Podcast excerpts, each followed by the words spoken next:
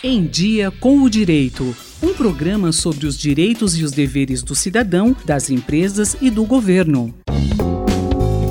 No podcast Em Dia com o Direito dessa semana, iremos tratar sobre contratos, um negócio jurídico presente no dia a dia da população. Fábio Bela Venuto, estudante da Faculdade de Direito de Ribeirão Preto da USP e participante da Jurisconsultos, é nosso convidado de hoje. Fábio, em algumas situações nos deparamos com a necessidade de realizar alguns contratos, como os de locação de imóveis ou até mesmo os de compra e venda. Poderia nos dizer qual a importância de se firmar um contrato para que o que foi acordado não fique na informalidade? O contrato é um negócio jurídico no qual é criado um vínculo entre as partes, estabelecendo seus direitos e também os seus deveres, Nesse sentido, posso dizer que a parte mais importante de se celebrar um contrato é garantir principalmente segurança em caso de problemas, ou então poder usá-lo como prova em caso de um litígio judicial. Imaginemos que em uma locação de imóvel as partes não tenham contrato.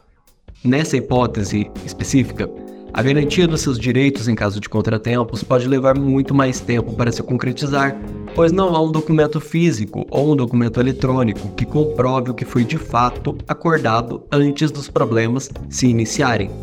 Então, um contrato dá maiores garantias de proteção ao que foi acordado, tirando as partes da informalidade. Qualquer pessoa interessada pode realizar um contrato? Em tese, qualquer pessoa pode sim celebrar um contrato.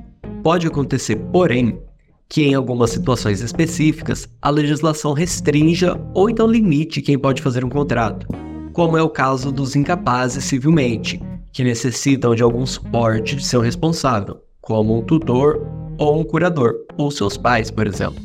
Além disso, a possibilidade de se firmar um contrato abrange tanto as pessoas físicas quanto as pessoas jurídicas, como as empresas ou as cooperativas, que devem ser representadas pelos seus administradores, gerentes ou outro responsável que esteja munido de uma procuração, por exemplo.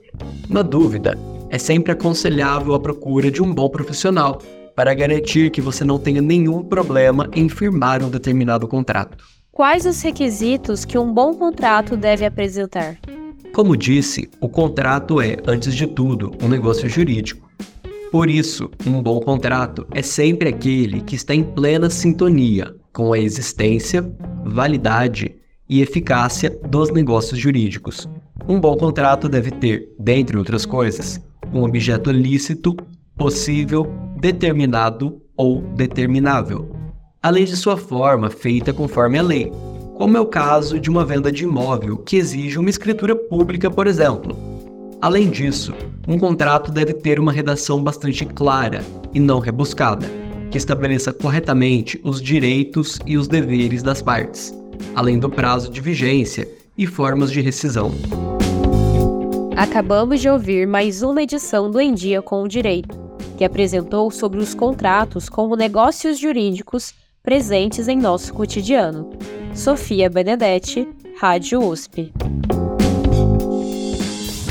Em Dia com o Direito, um programa da Faculdade de Direito da USP Ribeirão, coordenação do professor Nuno Coelho. Sugestões de temas ou críticas, e-mail em diacomdireito@usp.br.